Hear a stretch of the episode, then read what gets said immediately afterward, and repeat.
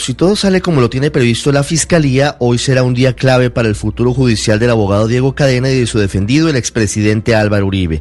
Finalmente, y luego de varios aplazamientos, hoy se tiene prevista la imputación de cargos contra Cadena por soborno y fraude procesal, pues según la Fiscalía le pagó entre 7 y 40 millones de pesos al exparamilitar Carlos Enrique Vélez, alias Víctor, para que favoreciera con su testimonio a Uribe Vélez, cuya situación jurídica está a punto de definirse en la Corte Suprema de Justicia.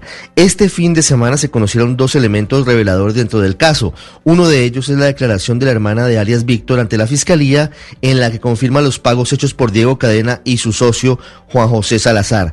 Según le contó a la Fiscalía María Elena Vélez, ella cuestionó a su hermano alias Víctor sobre esos pagos.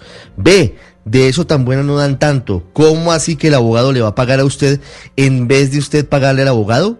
Le dijo, a lo que el ex paramilitar le habría respondido, no, son cosas, cosas. El mismo Carlos Enrique Vélez había denunciado en 2017 un supuesto complot del senador Iván Cepeda contra el expresidente Uribe, pero en septiembre del año pasado decidió cambiar diametralmente su versión ante la Corte Suprema y acusó al abogado Diego Cadena de haberlo sobornado para planear una campaña de falsas declaraciones contra Cepeda. Desde hace meses el abogado Diego Cadena se ha venido quedando solo, al punto de que en su indagatoria ante la Corte Suprema el expresidente presidente Uribe lo desautorizó y tras afirmar que no tuvo conocimiento de los pagos que se hicieron supuestamente a Carlos Enrique Vélez, si se hubiera enterado, no los hubiera autorizado.